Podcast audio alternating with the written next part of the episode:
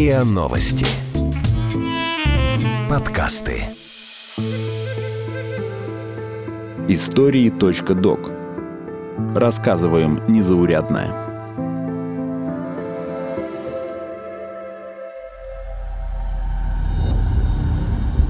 Библиотека. Бывшие узники рассказали об ужасах тайной тюрьмы СБУ. Часть вторая. В начале 2019 года на сторону ДНР перешел сотрудник Мариупольского военкомата Юрий Аушев. Он разочаровался в службе в силовых структурах Украины, уволился и вернулся в родной Донецк. В военкомате Мариуполя Аушев отвечал в том числе за внутреннюю безопасность, поэтому установил на компьютерах программу, записывающую выполняемые на них операции. Сначала ему это было нужно по службе, а потом, когда созрело решение вернуться в Донецк из чужого для него Мариуполя, Аушев рассчитывал, что с этим багажом его примут в ДНР более радушно. В результате в распоряжении ДНР оказалось несколько тысяч документов. Аушева курировал офицер СБУ, подполковник Сергей Стеценко. В нарушение всех должностных инструкций он приходил в военкомат и работал там, не особо заботясь о секретности. Так в руки Аушева попали документы Стеценко, не имеющие отношения к военкомату, в том числе доклад о контакте с агентом Рено. К Рено обратилась местная жительница Людмила Мамот с просьбой выяснить судьбу ее пропавшего сына Игоря. Она рассказала Рено, что через неделю после его исчезновения ей позвонил неизвестный и сообщил, что ее сын находится в аэропорту, и его можно освободить за 3000 долларов. У пенсионерки таких денег не было, и она попросила помощи у Рено, поскольку он высокопоставленный военнослужащий. Стеценко пообещал Рено разобраться в ситуации, приказав целью предотвращения утечки информации о месте содержания заключенных в изоляторе на территории указанного учреждения ориентировать Рено на доведение до Элмомот информации о несуществовании тюрем на территории аэропорта. Да, из этого ада на земле под названием Мариупольский аэропорт человека предлагали выкупить. Скорее всего, это касалось случайных людей, попавших в аэропорт за георгиевскую ленточку или подозрительную фотку в телефоне. Представители ДНР, ополченцев подвергали пыткам, открывали на них уголовные дела. На выкуп в 2-3 тысячи долларов рассчитывать не приходилось. Житель Мариуполя, ветеран Афганистана Павел Каракосов, летом 2014-го работал таксистом и передавал в ДНР разведывательные сведения из Мариуполя. В июле приезжал в аэропорт, чтобы забрать человека, выкупленного из плена. В городе тогда уже ходили мрачные слухи. Даже такая была присказка, чтобы в аэропорт заходил. А ну спрячь телефон. Такие слова по телефону не говорят. В аэропорт заходил. Один клиент при нем договаривался, чтобы из аэропорта выпустили его родственника, вроде бы не замешанного ни в чем серьезном. Переговоры шли через чиновника мэрии Мариуполя, а выкуп передали еще до поездки. Родственник ездил за ним, тот, который договаривался. Он созванивался, сказал, какую машину пропустить. Его вывели со здания аэропорта, подвели к машине. Говорить он ничего не мог и не хотел. Ну, избитый был сильно. Другой клиент, некий местный таксист, был более разговорчив. Он рассказал, что недавно ездил в Запорожье получать новый паспорт. На обратном пути на одном из блокпостов его документ вызвал подозрение. Мол, подделка, выданная российскому диверсанту. Пенсионера привезли в аэропорт и пару дней били, требуя во всем признаться. Тому признаваться было не в чем. И когда палачи в этом убедились, его отпустили. Было у него 2000 долларов с собой. Это его сняли на блокпосту. Денег не отдали, извинений не принесли, избили. Он говорит, Слава богу, хоть я сам оттуда вообще вышел. Бог с ними, с этими деньгами. А скоро Каракосов и сам стал пленником аэропорта. В отличие от своих клиентов, он не был случайной жертвой азовцев и СБУ. Активный сторонник ДНР, один из организаторов референдума 11 мая, он давно попал в поле зрения украинских силовиков.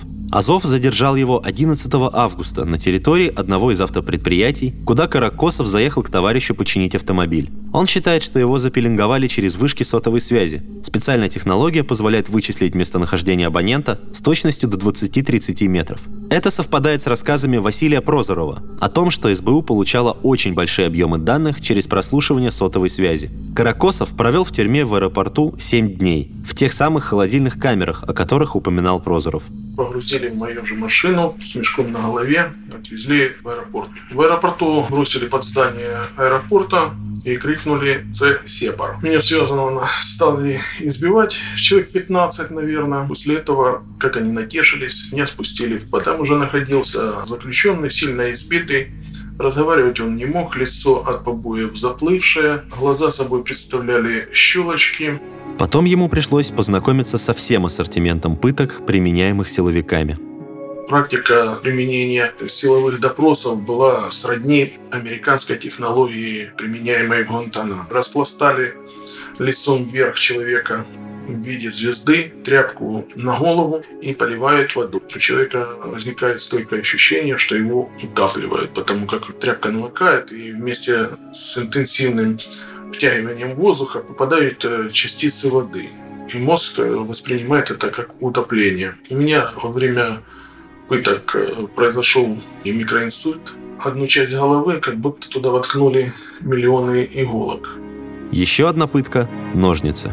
Там существовали ножницы. Это две параллельные рельсы. Вложили пальцы между этих рельсов. И вторую рельсу опускали с высоты. Дробили таким образом пальцы. Каракосов показывал шрам на ноге от бензопилы.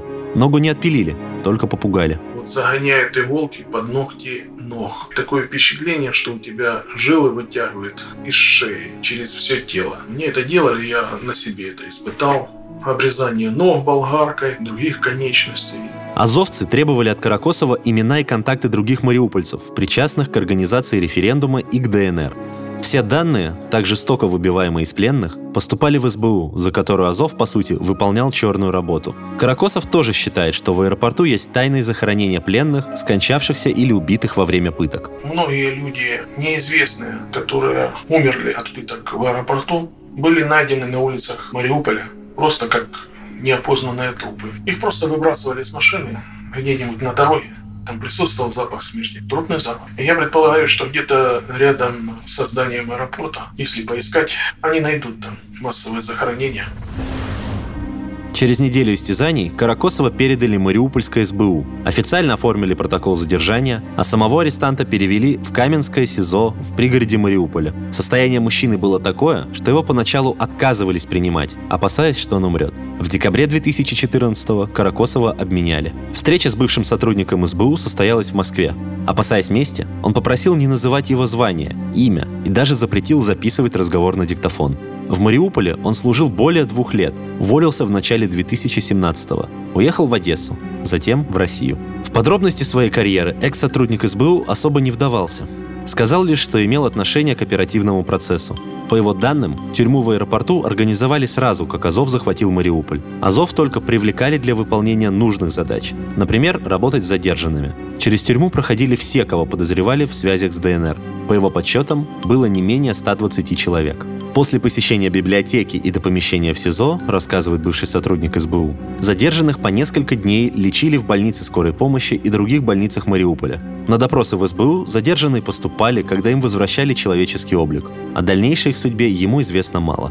33-летний житель Мариуполя Кирилл Филичкин попал в аэропорт одним из первых 7 мая 2014 года, когда батальон Азов и силы АТО с боями занимали город. Его лично допрашивали скандально известные украинские политики Олег Ляшко и Игорь Масичук. Видео допросов попало на YouTube. Бросается в глаза нестыковка. Ролики сняты еще 7 мая, а официально Филичкина задержали только 17 августа 2014 года. Все эти месяцы он провел в различных тайных тюрьмах.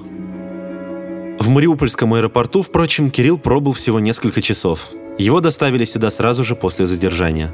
Выкинули с автобуса, я потерял сознание, когда начали избивать. Когда я уже пришел в себя, я увидел, что это Мариупольский аэропорт. Меня умыли водой, начали поднимать, передо мной оказался Олег Ляшко. Потом дальше, когда меня подвели к машине, там уже стоял Игорь Масичук. Он командовал этими людьми в черной форме. Он и Олег Ляшко. После съемок ролика Филичкина передали рядовым бойцам запрещенной в России организации «Правый сектор». Тайной тюрьмы библиотеки в аэропорту на тот момент, судя по всему, еще не было. Филичкин подвергся жестоким пыткам и избиениям. Один палец сначала, и потом второй на приклад автомата одного, и другим автоматом мне ломали палец. Потом мне штык-ножом перерезали сухожилие на пальце, чтобы якобы я не нажимал на автомат. Лично Игорь Масичук этим же штык-ножом мне протыкал ногу, прокручивал. Избиения продолжились и позже, когда Филичкина повезли в Киев, прямо по дороге. Штык-ножом били, ломали пальцы на ногах прикладами и берцами на руках, ломали ребра. Ты только начинаешь засыпать, чтобы ты не спал, тебе прикладами начинали бить в шею. Когда я задавал вопросы, вам что делать ничего, это что нам еще делать? Нам скучно. Кем же оказались мучители ДНРовца? Там были дети, так сказать, которым 19-20 лет. Большинство было их, это ультрасы. Это футбольные хулиганы, которым все равно. Вот им подраться, поизбивать людей, у них это обход. И вот то же самое им дали, туда, только даже еще и корочки милиции, чтобы вообще им ничего не было. В рядах Азова и правого сектора были и недавно амнистированные уголовники. Новой киевской власти надо было срочно пополнять ряды добровольческих батальонов, а вчерашним зэкам, видимо, было все равно, чью сторону занять, лишь бы грабить и пытать. Они еще хвастались, что на тот момент у них была зарплата 700 гривен в день. Мы еще говорит, месяц назад говорит, сидели, а сейчас говорит, нам сказали, говорит, вот что вы делали там, кто грабил, кто убивал, говорит, вот что вы делали. Делайте то же самое, только говорит, на Донбассе. Им начинали выдавать удостоверения работников милиции. Другие хвастали, что говорит, у меня уже две машины есть, я говорит, себе отжал. Говорит, Даже говорит, мы вас убьем, говорит, нам за это ничего не будет. Об этом говорит, никто не узнает. В Киев его привезли в таком состоянии, что ИВС не принимали заключенного из опасения, что он умрет в камере и ответственность ляжет на сотрудников изолятора. Но он еще легко отделался. Кириллу известно, что в Мариупольском аэропорту был могильный для тех, кто скончался в библиотеке, не выдержав пыток, или был застрелен тюремщиками. Когда просто была выкопана яма, туда кидали трупы, а потом яма, когда наполнялась, ее просто заливали или бетоном, или просто засыпали. В частности, очевидцы утверждают, что такой могильник есть прямо у взлетной полосы. А вот сколько там захоронено жертв, сказать сложно. На период 2014 года, самый разгар был, в день пропадало в Мариуполе от 6 до 8 человек. Некоторые возвращались, некоторых до сих пор, ну, никто не знает, где они. Люди там доставали супинаторы, перерезали себе вены, потому что многие не выдерживали морально. Филичкин уверен, когда-нибудь международные организации найдут эти могильники, восстановят имена погибших и накажут причастных к военным преступлениям. В следующем эпизоде подкаста мы расскажем о психологических пытках, когда заключенных на ночь кидали в яму с трупами, о враче по прозвищу Айболит и уколах сыворотки «Правда», а также о том, как сотрудники СБУ прочесывали каждый двор на Донбассе в поисках сторонников ДНР.